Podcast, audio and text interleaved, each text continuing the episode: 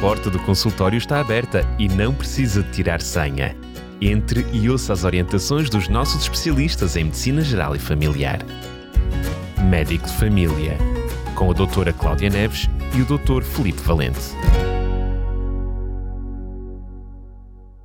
Volta a estar na sua companhia para mais um médico de família. Também volta a estar na presença da doutora Cláudia Neves. Mais uma vez, Cláudia, bem-vinda. Obrigada, é um prazer estar aqui na Rádio RCS e vamos continuar com saúde mental.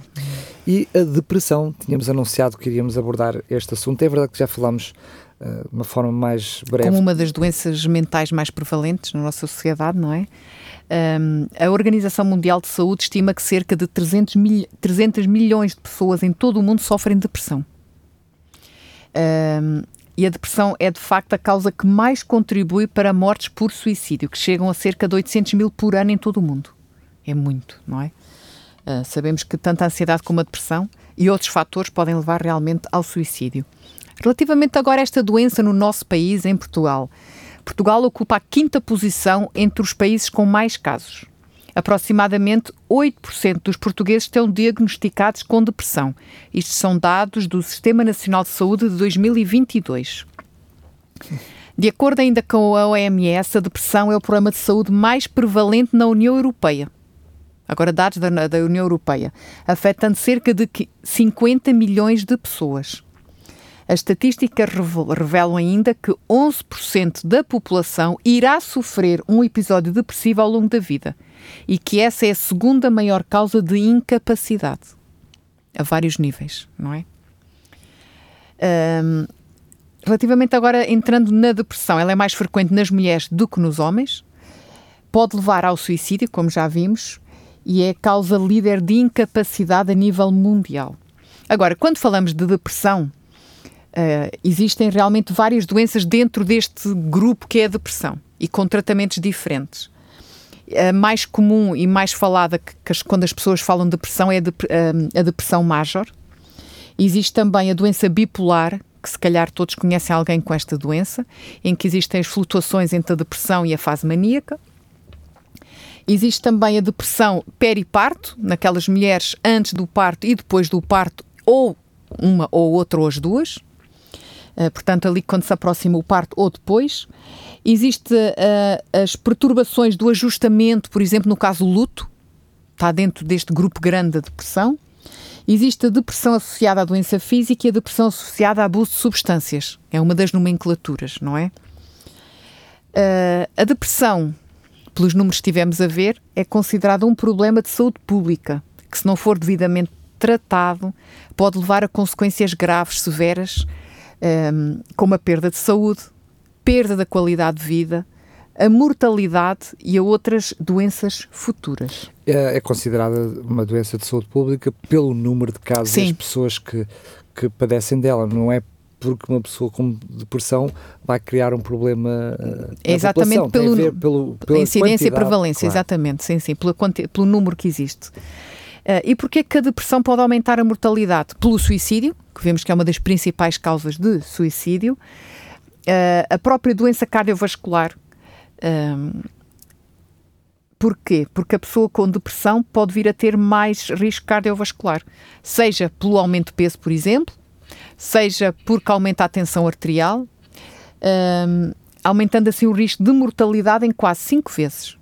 Há um aspecto que que, que muitas vezes, é, enfim, eu ouvia a expressão as pessoas que desistem da vida, que é aquele tipo de pessoas que por, por estarem sempre no, uh, portanto, em, em, quadros, em quadros depressivos. depressivos. acabam por não lutar pela vida. Não cuidam de si não próprios cuidam de até. si mesmo, exatamente. E, e acabam isso... por uma, levar a uma mortalidade precoce. Não é? Exatamente. Uh, e, e, é isso que estás a dizer, no fundo, não têm o seu autocuidado, não gerem o seu, o seu estilo de vida de forma saudável em termos de escolher alimentos, em termos de ter rotinas, em termos de horário. Uh, e tudo isto leva a outros fatores de risco cardiovascular, por exemplo, não é? E a outros hábitos menos saudáveis que também aumentam a mortalidade, seja o tabagismo. Ser uma causa de morte indireta, mas está lá a depressão. O como... sedentarismo, a obesidade, uh, acabam por ser estes estilos de vida menos saudáveis que aumentam a mortalidade. O isolamento extremo, Exatamente. O maior abuso de substâncias, que também aumenta a mortalidade. Exato. Vemos assim que pode ser diretamente pelo suicídio e indiretamente por estes vários fatores. Uh, dizem as estatísticas que uma pessoa com depressão não tratada tem quase o dobro da probabilidade de morrer de quando comparada com controles saudáveis. As pessoas não estão deprimidas. Lá está. Não é? Por todos estes fatores que estivemos aqui a referir. Um, e é muito importante ter isto em conta quando muitas vezes esta é uma doença desvalorizada. Um, talvez a nossa sociedade ultimamente esteja a ser mais valorizada. Um, talvez por isso nós em Portugal temos este número exorbitante. Pode também ser um bocadinho mal diagnosticada nesse aspecto, não é? As pessoas que se sentem tristes, que se sentem Uh, lá está, com, com ansiedade, uhum. automaticamente podem se autodiagnosticar de, de depressivas, não é? Sim, eu já vou lá chegar. Sempre Quando falar nessa. Estar triste é diferente de estar deprimido. Sim, Isso é não, é importante diferenciar. Falar, sim, sim, mas uh, eu estou a falar não, eu estou a pegar tens, essa, tens razão no que estás a dizer, mas é importante esclarecer os nossos ouvintes claro, essas diferenças. Não é a mesma coisa, claro que sim. Exatamente. Um, e claro que, como vimos, a depressão aumenta o risco destas doenças crónicas, consequências disto. Obesidade, sedentarismo é o risco de diabetes, por exemplo. Uma doença crónica, não é? E é extremamente uh, também frequente estas pessoas terem uma outra doença autoimune uma vez que partilham vários mecanismos, alterações do nosso sistema imunitário também. A própria depressão vai debilitar o nosso sistema imunitário, por isso é que pode trazer muitos outros problemas, outras doenças. E diz-nos que uma pessoa com depressão ao longo da vida tem o dobro da probabilidade de vir a ter também a doença de Alzheimer. Estou a dar aqui um exemplo de realmente morbilidade e mortalidade associadas à depressão. Claro que poderíamos pensar em causas. Mais uma vez, como falámos até para a ansiedade, é uma complexa interação entre vários fatores. Temos realmente a vulnerabilidade genética, há realmente casos, uh, a história familiar é importante, temos pessoas que, pais, avós, tios, primos, há muitos casos de depressão na família, há uma tendência realmente familiar. Uh, existem fatores do próprio desenvolvimento da pessoa, a forma como cresceu, como se desenvolveu cognitivamente é importante. Os fatores ambientais, psicossociais, que se desenvolvem para as modificações epigenéticas, que é mudar ou não a expressão dos nossos genes. Isto é importante? Vemos assim que é importante não só a genética, mas isto como quase, quase todas as claro. doenças que temos estado a referir, claro. como também os nossos hábitos, o nosso estilo de vida. Diz-nos uh, estudos uh, feitos com gêmeos, são os, os, melhores estudos normalmente para ver a genética, porque normalmente têm, os, têm o mesmo DNA, não é? Uh, feitos com familiares e em gêmeos demonstram que 30 a 40% do risco é genético. Isto dizem as estatísticas para a depressão, não é? Ter um familiar em primeiro grau afetado aumenta o risco em depressão cerca de duas a três vezes. Repete lá, por favor, que eu não percebi o que Ter um familiar em primeiro grau que é considerado progenitor, pai ou mãe ou irmão afetado com a depressão aumenta o risco de vir a ter depressão duas ou três vezes. O próprio? O próprio. Ok, já entendi. Sim. Por questões genéticas ou por, por questões de contacto? contacto? Tudo junto. Ok é a questão genética e é a questão da forma como Lidamos com lidam com as pessoa. circunstâncias da vida, a forma, os, os, hábitos de vida também. Claro, não esquecer que se 30 a 40% são genéticos, de risco genético, perdão, nós temos que 60 a 70% é ambiental, é dos nossos hábitos, que é a maioria, não é? Mas mesmo assim, a genética é muito grande. Eu estou É verdade. É verdade. 40% é Isto aplica-se, por exemplo, também no suicídio. Nós temos muitas famílias, hum, eu tenho essa noção, porque hum, como médica de família nós temos as famílias, não é? Uh, na mesma família, de várias gerações, há sempre um ou dois suicídios. Estou a lembrar-me agora do suicídio, é um exemplo de uma doença mental, não é? Um, talvez pela parte genética, mas porque a pessoa sabe que na família aquela pessoa realmente cometeu suicídio, mais vai pensar no assunto que ele pode vir a cometer. Se foi solução, é mais real. Foi a solução para ele, é a minha solução. É? pode ser assim, exatamente. Pode ser uma coisa. E eu já tive pessoas em consulta a dizer: o meu pai matou-se e eu um dia vou-me matar. Poças. É verdade. O próprio já dizia sim, isso. Sim, sim, sim, sim. É arrepiante. Sim. É. Há pessoas que acham que porque realmente na família isto aconteceu, ele vai ter que inevitavelmente morrer desta forma.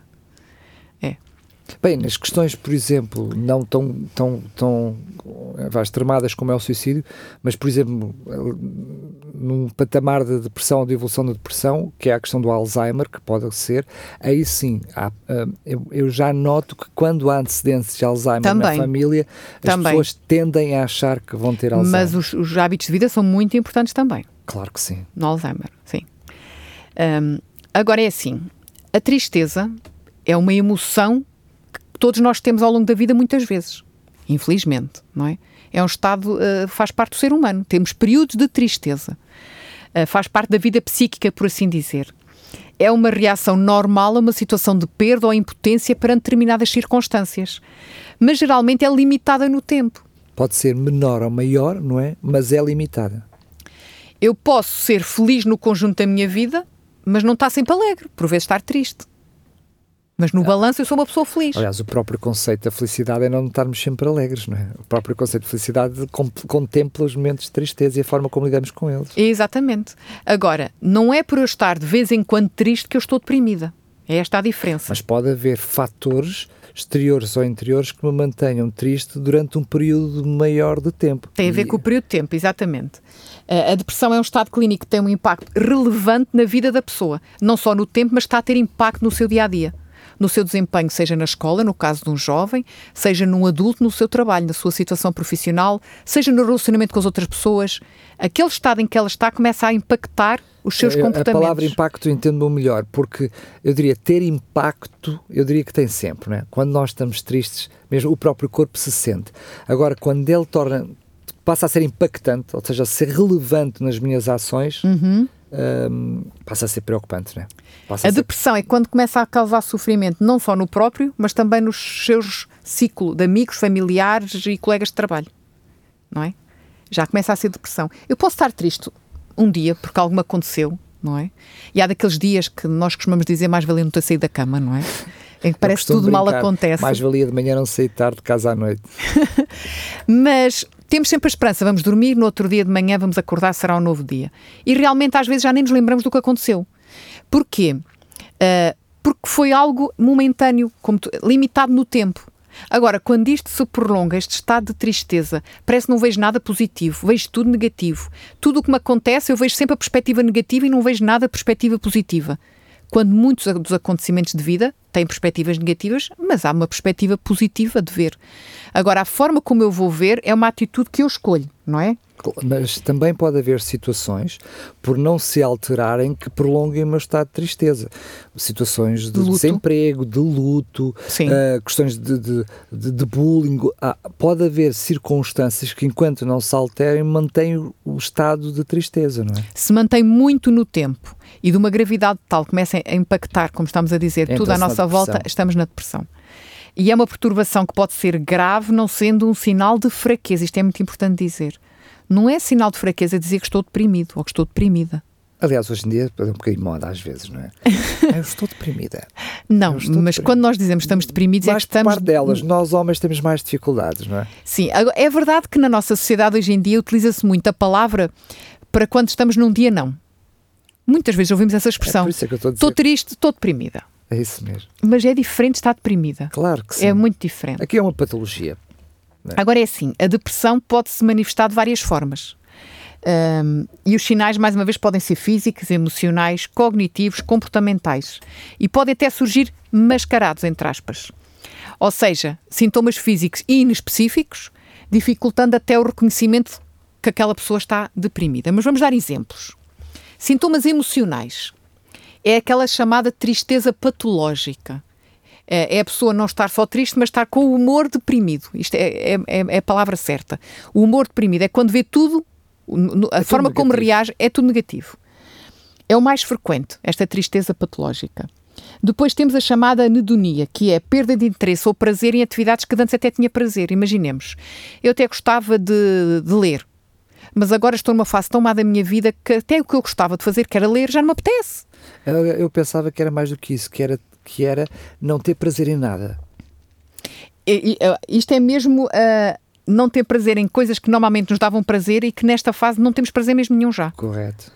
Por exemplo, em hobbies, seja algo, por exemplo, os homens às vezes é frequente ir uh, ao ginásio, jogar futebol, mas quando estão deprimidos nem isso querem fazer. Ou seja, não é que não querem fazer, mas não conseguem retirar satisfação dessas mesmas atividades, não é? Exatamente. Uh, Mesmo os fazendo, não conseguem ter prazer. não teriam que fazer um esforço enorme para as fazer, Exato. porque não têm motivação para o fazer. Uh, a ansiedade é muitíssimas vezes associada a este estado de depressão e normalmente estamos as duas em conjunto. É difícil termos uma pessoa deprimida que também não esteja ansiosa, resumindo. Podemos ter uma pessoa ansiosa que não esteja deprimida. Mas é difícil termos uma pessoa deprimida que também não esteja ansiosa coisas incríveis. Eu não, não, não associava uma coisa. Eu até achava que a diferença entre elas era precisamente que na depressão a pessoa, podia não ter os tais sintomas, as palpitações, os suores. Pode ter tudo isso. Mas, sim, mas eu pensava que não teria que ter necessariamente. Uhum. E, sim, lá está. Nós fazemos uma espécie de, de, de, Eu estou a fazer uma espécie de compreensão uh, olhando para aquilo que são a forma como eu vivo, não é? Claro, claro, claro. Nunca claro. passei por uma depressão, mas quando me sinto triste, que lá está, não é. Quem passa por uma coisa. depressão uh, tem uma perspectiva mental completamente diferente de quem não está numa depressão. Muda completamente a perspectiva de vida, tudo. E isso que vai mudar a forma como se sente, não é? Um, Outro, outro sintoma emocional é a irritabilidade e é muito frequente nos adolescentes. Os adolescentes podem não manifestar os sentimentos uh, que nós acabámos de referir tão acentuados, mas muita irritabilidade. Um, as alterações da reatividade emocional, que nós chamamos, uh, por exemplo, a labilidade emocional, é por qualquer coisa a pessoa chora. Por exemplo, Sim. estou a ver uma notícia, imaginemos, de, de um cão que desapareceu na televisão e começa a chorar. Qualquer, coisas simples que normalmente não me fariam chorar, mas quando eu estou deprimida choro por qualquer coisa. É a labilidade emocional. O outro oposto é a chamada anestesia afetiva, que é a pessoa parece que deixou de conseguir sentir as emoções. Fica meio que abstrata, não é? Não reage a nada, nem positivamente nem negativamente. Pode alguém morrer à sua frente, nem uma lágrima verde, nem sentimentos de tristeza. Pode acontecer, isto é o extremo oposto. O extremo oposto. É. Uh, temos também uh, a redução do campo de interesses. A pessoa deixa de ter interesse, o isolamento social, em falar com os amigos, em ir trabalhar, em ter hobbies, entre outros. Isto é diferente não é? Sim, mas Deixa ter mesmo os interesses, sim. Um, que pode ser os dois, pode ser esses dois sintomas ou um deles, não é? Isto são os sentimentos, eh, são a parte emocional, depois temos a parte dos sintomas cognitivos. Temos, por exemplo, a lentificação do pensamento. A pessoa já não consegue hum, pensar uh, à mesma velocidade que pensaria normalmente. Está tudo muito lentificado. Parece que o, o, o próprio o pensamento. Sim. Uh, e depois é o caráter negativo dos pensamentos como é já falámos, que não se consegue ver lado positivo nenhum na vida. Um, e temos aquele pensamento monotemático, parece que a pessoa, e ruminativa às vezes até, que a pessoa parece estar sempre a falar no mesmo assunto. Ruminativo é muito Mas neste caso do pensamento, é a pessoa que, os pensamentos vai sempre para aquilo. Algo que a pessoa, que determinada pessoa lhe fez e a pessoa está sempre a falar naquilo. Fica bloqueada, fica presa àquilo. É- Chama-se é, mesmo pensamento monotemático ruminativo. Uh, a baixa autoestima é outra característica também. Uh, acha que não tem valor nenhum, que não é capaz de nada. Não se vê a si com capacidades para nada. Uh, a ideação de culpa, seja delirante ou não. Pode ter culpa até em alguma coisa, mas pode até ser delirante. Culpabiliza-se muito. Sentimento de culpa a hipocondria. Uh, estamos a falar de sentimento de culpa genuíno, não é vitimização, é mesmo uh, sentimento, sentimento de culpa. culpa. Exatamente. Sim. Pode ser é verdadeiro ou delirante. Mas pronto, ela sente-o. É? Sente-o, exatamente. Sentimento de culpa. A hipocondria é aquela noção que vai ter esta doença, vai ter aquela que tem, tudo é doenças. Um, e em casos mais graves pode haver os mesmos delírios, como já falámos. A ideação suicida ou pensamentos de morte, que pode ser passiva ou ativa consoante planeia ou não planeia, não é? Uh, a falta de concentração ou déficit de atenção é uma das características também. E as queixas de memória, que se esquece das coisas, que põe os objetos no sítio errado porque estava distraído. Isto também pode ser uma característica. Atenção, muitos de nós, simplesmente por estarmos cansados, temos alterações da memória. Não quer dizer que estejamos deprimidos, não é? Então eu que nem tenho memória, que só tenho uma vaga ideia, teria um problema. Depois temos os sintomas físicos, aqueles que se manifestam mesmo no nosso corpo fisicamente. Temos o cansaço fácil, por qualquer coisa parece que estamos cansados. As alterações do sono, que pode ser de insónia, dificuldade em adormecer, ou acordar muitas vezes, ou acordar cedo e não conseguir voltar a adormecer, ou pode ser o que nós chamamos, chamamos a hipersónia, que é a pessoa que dorme muito. Dorme 10 horas por noite, ainda dorme uma sexta à tarde, também é uma característica associada realmente a estas alterações do sono. As alterações do apetite, que podem ir também para os dois extremos. A chamada anorexia, que é a falta de apetite, e o aumento do apetite. Apetece comer este mundo e o outro. Uh, e muitas vezes está dirigida a determinadas substâncias, que são chamadas uh, comfort food, que é aquilo que dá prazer no Tudo momento, que faz mal. seja as gorduras os açúcares, e os açúcares e os salgados, não é?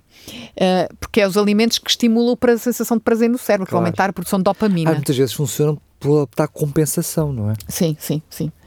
Um, temos também uh, outros sintomas, alterações do peso, e que pode ir para os dois extremos mediante o apetite, claro. perda de peso ou aumento excessivo de peso. Temos também a disfunção sexual, a, a, falta de líbido, a falta de vontade de ter relação sexual com o seu parceiro, o não ter prazer em nada, também se aplica na, na, no esforço sexual. As queixas álgicas, um, que é de dores, seja por terem realmente alguma patologia prévia que dê dores, um, ou outras dores de que surgem de novo, um, já que muitas vezes a depressão também está associada aos circuitos da dor. Uh, a pessoa com depressão também tem maior um, sensibilidade à dor, o seu limiar da dor fica mais uh, sensível, por assim dizer. Temos também as perturbações gastrointestinais, seja as dores de estômago frequentes, uh, o, o, intestino pode ficar mais preso ou mais acelerado, não é? O surgimento das tais úlceras nervosas, essas coisas todas. Temos aqui sintomas físicos. Agora, sintomas comportamentais. Uh, temos as próprias alterações psicomotoras, que é uh, a própria agitação uh, ou inibição até, muito associada a sintomas de irritabilidade. O isolamento social é um comportamento já porque realmente a pessoa não lhe apetece, não tem prazer em estar com ninguém, então manifesta no seu comportamento isso que está a sentir, então isola-se. E isto tem efeitos negativos, eh, porque nós somos, nenhum de nós é uma ilha, somos seres sociais e fomos criados com esse fim. E quanto maior é o isolamento, mais se agrava a depressão. Isto é um ciclo vicioso. Uh, existe também depois de, diminuição da produtividade, seja no estudo, seja no trabalho, seja claro. nas lides domésticas, diminui a produtividade, negligencia realmente a sua aparência e a sua higiene, os seus autocuidados. Uh, existem, em alguns casos, os chamados comportamentos autolesivos. Uh, acontece muito nos adolescentes, os cortes, por assim, os cortarem-se. e os comportamentos autolesivos extremos, geralmente, as tentativas de suicídio e as condutas autodestrutivas, seja pelo abuso de álcool, drogas ou até porque decidem parar a medicação porque querem autodestruir-se. É por uma decisão mesmo de para se destruir, deixam de tomar a medicação. Estamos a falar de. de uh, imagino eu, corrijo-me se eu não estiver a, a, pensar bem, estamos a falar de pessoas que sofrem verdadeiramente claro muito. Claro que sim, claro que sim. E muitas vezes querem, e sentem tudo isto. Querem parar esse, esse sofrimento, não é? É, e, e é, é, é normalmente a autodestruição ou ideação suicida é uma forma de parar aquele sofrimento o mais rapidamente possível. É verdade. É uma angústia mental que só quem passa por isso é que sabe o que é. É verdade. É uma angústia extrema. Um, agora, mais uma vez, o diagnóstico é sempre clínico, um profissional de saúde, uh, e existe, como vemos aqui, tudo isto que eu tive a dizer, uma grande variabilidade de sintomas. E cada pessoa é uma pessoa. É sempre assim. Em medicina nós não temos chapa 5 para tudo. E ainda muito mais nas, nas doenças mentais. Mental, claro. Não há aqui preto no branco. E como vimos, muitas vezes elas estão misturadas. Vemos aqui, por exemplo, a depressão e a ansiedade. Às vezes há ali um mix. No entanto, hum, a depressão major, que é mais frequente, é, dentro das doenças depressivas, a depressão major é mais frequente, é típico encontrar em 90% dos casos o humor deprimido. É realmente ver tudo negro, não é? O copo meio vazio, está tudo vazio. Um, e normalmente o que é que caracteriza? É persistente e duradouro, um, vê tudo de forma negativa, não só o presente, mas o passado e o futuro. Não é controlável por si próprio, ele não consegue ver de outra maneira. Mesmo que nós tentemos enfiar na cabeça da pessoa que deve ter outros pensamentos, não consegue. A Às questão vezes é faz, essa. tem o efeito contrário. Quanto mais as pessoas à volta tentarem mais sentem que realmente as pessoas não estão a ajudar nada. Claro. Só estão a agravar. E mais se sentem sozinhos, não é? E muitas vezes, gostaria de chamar a atenção para isto, uma depressão não é reativa a um evento externo. Uma pessoa pode estar deprimida sem saber porquê. Não porque faleceu alguém, não, não porque está com uma doença grave. Um, e mantém-se muitas vezes, apesar até de ter acontecimentos positivos, por exemplo. Sendo que a verdade é que muitas vezes há acontecimentos que são os tais desencadeadores de uma depressão. Sim, sim. E isso acontece muito. Sim. Uh, sendo que muitas vezes a pessoa depois está deprimida sem causa, né? mas realmente são. Pode haver causa desencadeante, mas pode não haver causa claro, desencadeante. Claro. E não julguemos as pessoas a dizer que são fraquinhas, coitadinhas, não tem nada na vida que correu mal porque é que está deprimida. Não tem lógica nenhuma estás dessa maneira. Isso, não, isso é um estigma e é uma ideia errada. Por isso é que é uma doença, não é? Exatamente. É uma doença e muitas vezes, grande maioria dos casos, tem a ver com a química cerebral. Isto não é um estado de ânimo é? que se resolve. Deixa ver realmente no cérebro aqueles químicos que dariam a boa disposição para a pessoa ver isso de outra maneira. E realmente hum, é uma doença invasiva de toda a esfera mental da pessoa. É mesmo angustiante e aflitivo. Claro que, mais uma vez, é importante para qualquer profissional de saúde, para o médico, excluir outras causas orgânicas que possam manifestar alguns destes sintomas, seja a doença de Parkinson, seja a demência, seja alterações da tiroide, mais uma vez, uh, outras perturbações do sono que não uh, a insónia ou hipersónia associada à, à depressão. E é obrigatório ter pelo menos um destes sintomas para o diagnóstico. O humor deprimido, que já vimos que acontece em 90% dos casos, e a perda de interesse ou prazer nas atividades que anteriormente eram agradáveis para aquela pessoa.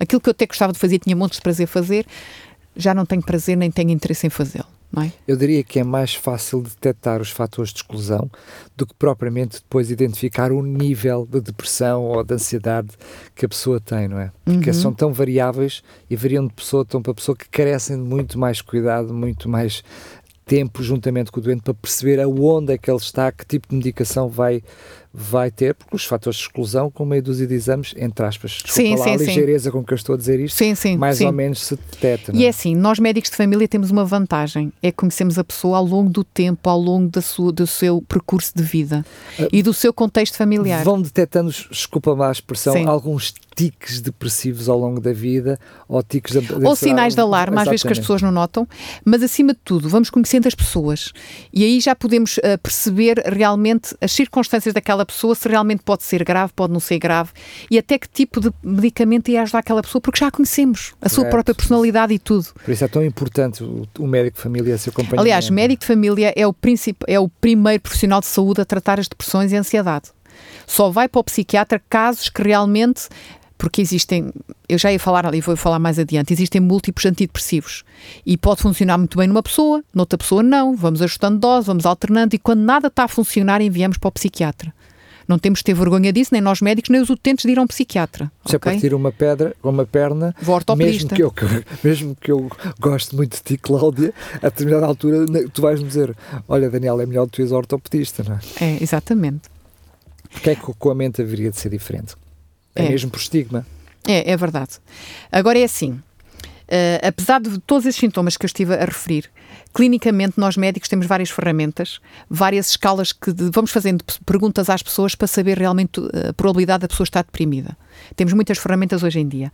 Uh, e temos esta lista enorme de sintomas que eu estive a referir nas várias esferas, mas na prática para ter o diagnóstico, temos de ter cinco ou mais dos seguintes sintomas durante pelo menos duas semanas consecutivas. Cuidado, este é o diagnóstico. Cuidado com o que vais dizer, do outro lado dos microfones. Vão todos vão, sentir a já, mesma já coisa. Já temos algumas pessoas com a caneta na mão. Eu ver, cheque, cheque.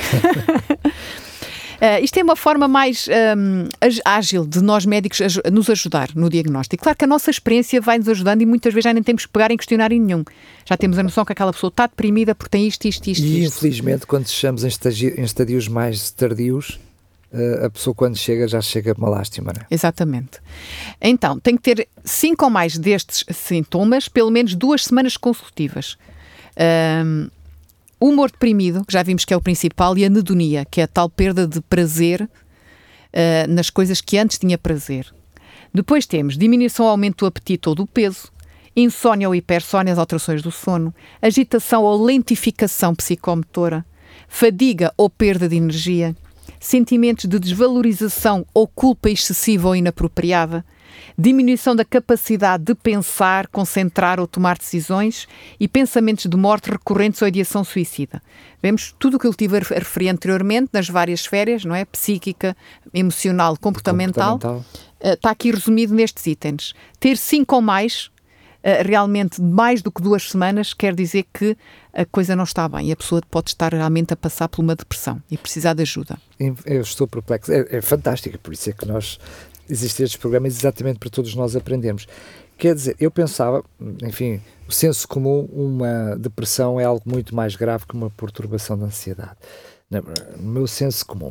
Eu, para a perturbação de ansiedade, eu preciso de seis meses, mas para uma depressão, ao fim de duas semanas, eu já tenho um problema. É uhum. É muito mais breve. É uma diferença, são muitas semanas de diferença. Ou seja, é assim, é porque... estamos a falar em termos lineares, mas há, não é tudo linear em medicina. Claro. Não é tudo assim tão preto no branco, como eu costumo dizer. Há muitas zonas cinzentas. Sim, não é? mas estes números também não são feitos ao caso, não é? Claro, estes claro. números têm a ver exatamente com, com o que, o que é, o que é, é mais fácil de detectar e para um médico ter, por exemplo, o que nós chamamos um fluxograma para ajudar no diagnóstico. Pode ser porque a depressão, desculpa lá a pergunta, mas é para, enfim, as minhas dúvidas, pode ser a dúvida que está do outro lado. Sim, sim como é que eu hei de fazer isto por palavras que seja entendido? A depressão ter estes sintomas de uma forma mais intensa do que propriamente a, a perturbação da ansiedade. Não, é diferente. É por, diferente. Por ser, ao fim, ou seja, se tu tiveres estes sintomas num espaço curto de duas semanas, já é um problema. Porque pensa, pensa nestes sintomas que eu estive a dizer durante duas semanas viver assim. Era isso que eu estava a dizer. São muito mais intensos. Ao fim de duas semanas já. Interfere já muito, muito logo com o nosso dia a dia, com a nossa é, qualidade de vida. Enquanto que nós temos muitos daqueles sintomas da ansiedade, todos nós temos de vez em quando. Agora, ter mais do que seis meses é completamente diferente. Não é? E até podemos, de alguma forma, ir vivendo o dia a dia, convivendo com eles. É a palavra, se calhar, mais, mais fácil de usar. Ou aprender a lidar e não ficar propriamente com a perturbação da ansiedade. Mas seis meses assim eh, já vai fazer estrago. Exatamente. E, e a verdade é que a experiência de qualquer médico de família demonstra que a maior parte dos utentes acaba por ter cinco, mas é que é mesmo cinco ou mais destes. O humor deprimido é característico, as próprias pessoas dizem estão sempre tristes e as pessoas normalmente quando estão na consulta e começam a falar, começam logo a chorar.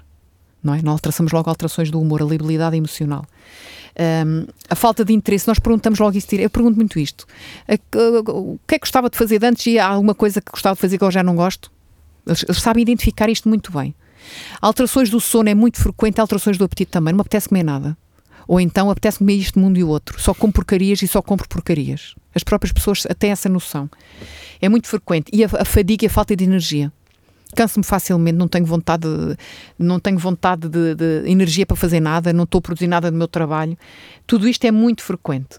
E claro, os sentimentos de val- de desvalorização e que não presto para nada e que sou culpado disto e daquilo e que não vou conseguir sair disto e que isto é, é o meu normal. Isto é muito frequente, frequente em qualquer doente típico que está deprimido, realmente. Ahm, normalmente é importante dizer que nós diagnosticamos realmente uma pessoa com uma depressão, com estes cinco ou mais destes sintomas, mas que nenhum deles está bem explicado por outra perturbação psiquiátrica. Nós podemos ter um doente eh, com outra doença psiquiátrica e que explica alguns daqueles sintomas. Por exemplo, um doente com esquizofrenia pode ter alguns daqueles sintomas e não está deprimido. Ou seja, é aqueles sintomas sem ser explicáveis por nenhuma outra doença psiquiátrica Claro. ok? Nem, tão, nem devem ser atribuíveis a nenhum ah, efeito ah, fisiológico de uma substância, seja uma droga ou seja um medicamento que a pessoa esteja a tomar.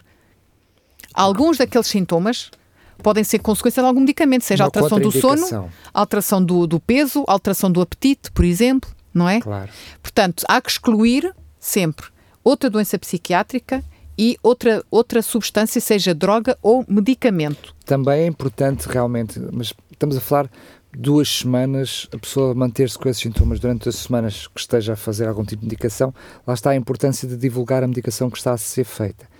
Hum, eu tive um, um problema no passado que até apanhei, eu próprio apanhei um susto muito grande, enfim, a minha família e a própria equipe médica, tínhamos uma equipa de, de cinco eh, na neurocirurgia que estavam, hum, eh, portanto, de volta de mim. Eu, eu eh, portanto, eu estava completamente consciente e eu não controlava o meu corpo, ao ponto de rolar no chão, mas estava consciente.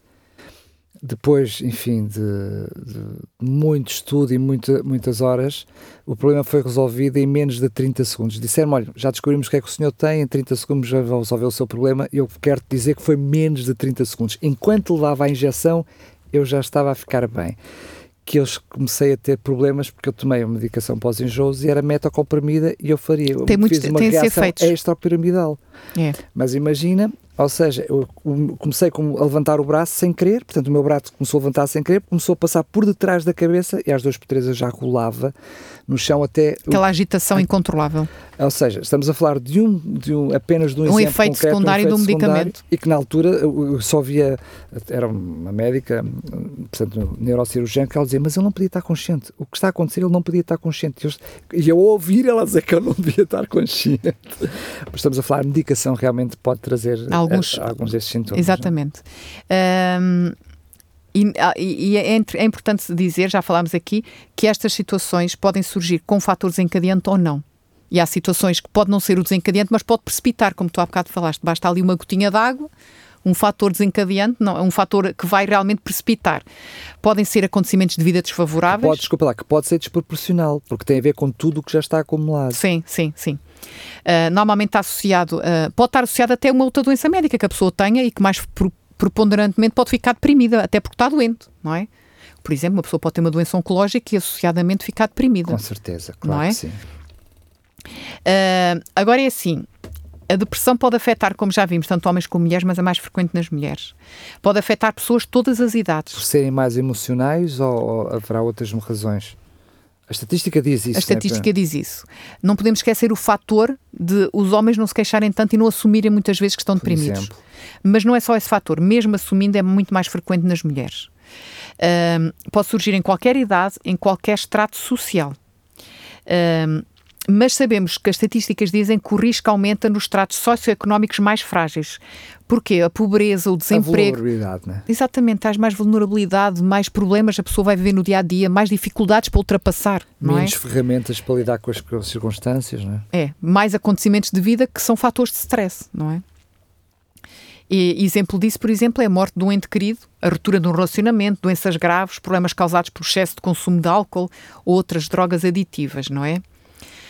Agora, depressão, tratamento. Muito importante, como qualquer outra doença, e todas as que nós falamos aqui, penso eu, é importante o nosso estilo de vida. O que é que eu faço no meu dia a dia que possa ajudar o meu cérebro quimicamente a funcionar melhor? Sempre importante. Uma alimentação saudável. Sempre importante. Evitar aquilo que faz mal à nossa saúde. Exercício físico. Eu já, eu já sabia o que vinha a seguir. Vem quase sempre todos os programas. já sei o que vem a seguir. As estratégias de regulação do stress. Ah, não, enganei-me, enganei-me. Ah. Vinha que era o descanso. O descanso. Faltava por um, isso. Falha por um. evitar, evitar estimulantes do sistema nervoso central, sempre. Tabaco, álcool, cafeína, outras drogas. Uh, o apoio psicológico, psicoterapia, importante. Uh, e claro, tratamento farmacológico, sempre por um médico, não tomar medicamentos de um familiar, de um amigo, de um conhecido muitas das vezes é necessário tratamento farmacológico. O tratamento é sempre individualizado. O antidepressivo que dá para uma pessoa pode não dar para outra pessoa, por múltiplos fatores. E é muito importante aquilo que eu voltei, volto a dizer outra vez, que disse relativamente ao tratamento com antidepressivos da ansiedade, explicar à pessoa que o, o tratamento não vai ter logo efeito dias logo depois o, eh, o efeito vai demorar semanas a pessoa a sentir. E primeiro são os que convivem com ela que vão notar que a pessoa está a melhorar do seu humor, do seu comportamento. É muito importante hum, tratar até atingir a remissão. Os tratamentos são prolongados, não é tratar um, dois meses e parar o medicamento. É importante tratar uh, e fazer a chamada psicoeducação. Um, Importante educar o nosso pensamento, as nossas ideias, em determinado sentido, apoio psicológico nesse sentido. E o tratamento nós podemos dividir em, em várias fases. Fase aguda, são as primeiras 6 ou 12 semanas. O objetivo é a remissão daqueles sintomas todos, a pessoa começar a sentir-se melhor. Não quer dizer que fique tratada a depressão, simplesmente há a remissão dos sintomas. Pode demorar 6 a 12 semanas, portanto, até 3 meses. Depois há a fase de continuação, que pode demorar até nove meses. O, qual é o objetivo? É prevenir as recaídas e depois ir avaliando quando é que se pode começar o desmame da medicação. Esta medicação não deve ser parada abruptamente, deve ser feita faseadamente ao longo do tempo, sempre por orientação do médico. E depois temos a fase de manutenção, que pode durar um ano. E é muito indicada naqueles casos em que nós sabemos que pode haver um risco de recorrência pessoas já tiveram várias vezes episódios depressivos, podemos ter que prolongar a terapêutica até dois anos, por exemplo. Claro que isto tudo deve ser sempre decidido pelo médico, mediante a pessoa que tem à sua frente. Uh, claro que a combinação de antidepressivos e a psicoterapia tem efeitos muito superiores uh, se, do que se forem separadamente. E a combinação com a iniciação do exercício físico ajuda também a ter resultados ainda melhores. Claro que a alimentação, como já falámos, também tem um efeito positivo, uh, sendo que o doente deve ser sempre encorajado a ter um estilo de vida saudável. Claro que vai, o seu pior inimigo é a si próprio, é o eu, não é? Ele tem que lutar contra os maus hábitos, mas é importante tentar ter um estilo de vida saudável. Podemos pensar assim: será que eu posso prevenir a depressão, apesar de muitas coisas que me podem acontecer ou não acontecer? É fazendo o reverso, não é? É se, se, se, realmente aquelas medidas de um estilo de vida saudável me ajudam a tratar, também podem ajudar a prevenir, uh, ter boas práticas de autocuidado, ajuda a praticar realmente, uh, fortalecer a resiliência, apesar das circunstâncias da vida, seja a alimentação. Autoestima, autoconfiança. Exatamente. Ter uh, alimentação saudável, vamos cair sempre no mesmo exercício físico, o dormir bem, desenvolver um, estratégias e, e ferramentas internas para lidar com as adversidades da vida que todos nós temos, somos seres humanos, não é? E e desfrutar das pequeninas coisas, dar valor às pequenas é, coisas. É, eu costumo dizer que a, ser grato, a gratidão, é gratidão é, um, é um remédio fantástico. ser grato pelas pequenas coisas, isso ajuda-nos a ter uma perspectiva mais positiva das coisas que nos acontecem e não ter tanto aquela perspectiva pessimista, não é? Valorizar as pequenas coisas na vida e, por outro lado, também dar valor ao que realmente tem valor. Porque Exatamente. muitas vezes também valorizamos o que não devemos. Não é? E é muito importante manter-se próximo, ser sempre um bom, um, nós chamamos o apoio social, um bom grupo de familiares e amigos. Aqueles que realmente nos podem ajudar Muitas vezes nem temos que falar do nosso problema, mas pode ajudar, desabafar se necessário, pode ajudar. Mas não falemos demasiado. Quanto mais nós falamos num problema, pior ele nos parece. Alimentamos-nos dele, não é? Exatamente. Ajudar os outros, eu, é, eu tenho assistido a pessoas até que passaram por situações de, de depressão muito grande que envolveram-se no trabalho social. Voluntariado. Esqueceram o problema para trás. E tenho outros casos, até aqui bem próximos de nós na rádio, pessoas que se deixaram uh, dizia, sem, a grande, sem grande atividade ao longo do tempo e parece que uh, a depressão vem de tempos a tempos, passa a ser quase cíclica. Uhum. Sim, e, e, há várias histórias, experiências verídicas de pessoas que realmente conseguiram ultrapassar e tratar a depressão graças realmente à ajuda aos outros, em é? prol dos outros. Por vários aspectos, não só porque passamos a não olhar só para o nosso umbigo, para os nossos problemas, para o nosso mundo. E que vemos que afinal os nossos comparados com os outros não são assim tão mal. Exatamente. Uh, mas por outro lado, deixamos de pensar muito naquilo que nos está a afetar e passamos a estar focados se calhar mais no outro. Para além da grande é? gratidão, uh, o efeito. O o, o sentimento de gratidão de utilidade. Que gera, que gera quando, e nós, seres humanos, é importante para o nosso bem-estar sentirmos úteis. ao ajudar. Não? É? Sentimos úteis. Chegar ao fim do dia e saber que fomos úteis em alguma coisa em claro. prol de alguém. Isto é essencial para nós realmente termos esta resiliência para não uh, ficarmos doentes com uh, nenhuma destas, destas, destas doenças depressivas, doenças mentais. Claro que pode haver aquele sentimento que ninguém, não tenho ninguém que ajuda, estou sozinho no mundo, mas existe um Deus que está sempre presente. E há vários estudos científicos que comprovam que a fé ajuda a recuperar muito mais rapidamente uma depressão. Lá está, porque a confiança. Traz... Em confiança no ente que, no, que nos cuida de nós, que nos ama incondicionalmente, é um ótimo remédio para nos ajudar realmente a erguer da depressão. Atenção, estar deprimido não é sinal de falta de fé, isso é um outro mito, ok? Epá, não falámos sobre isso, mas realmente é algo que seria importante nós falarmos. Mas se calhar no outro fórum nós podemos falar sobre isso, porque muitas vezes, se nós falarmos no programa de hoje que nós homens uh, temos mais preconceito a lidar, sendo que o preconceito, infelizmente, e o estigma é mais é, é generalizado, uhum. mas é verdade que nós homens temos esse preconceito.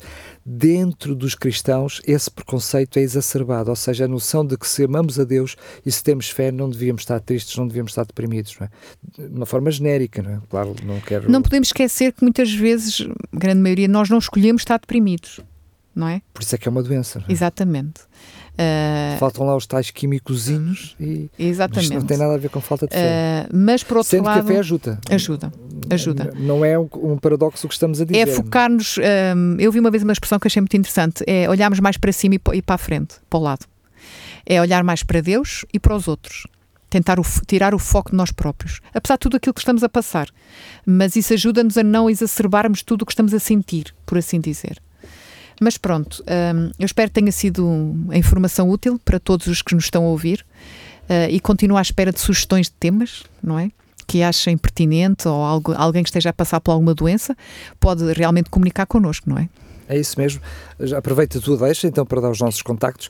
Pode enviar-nos a sua sugestão para programas arroba radiorcs.pt é este o e-mail que deve utilizar, mas pode utilizar quer as nossas redes sociais, enviando-nos uma mensagem, quer através mesmo do nosso número de telefone, é fácil de decorar, é duas vezes a nossa frequência, é 963, depois 912, 912, não tem nada que enganar. Cláudia, mais, vez, mais uma vez, muito obrigado e até ao próximo programa, se Deus quiser. Até à próxima. A porta do consultório está aberta e não precisa de tirar senha. Entre e ouça as orientações dos nossos especialistas em Medicina Geral e Familiar. Médico de Família, com a doutora Cláudia Neves e o Dr. Felipe Valente.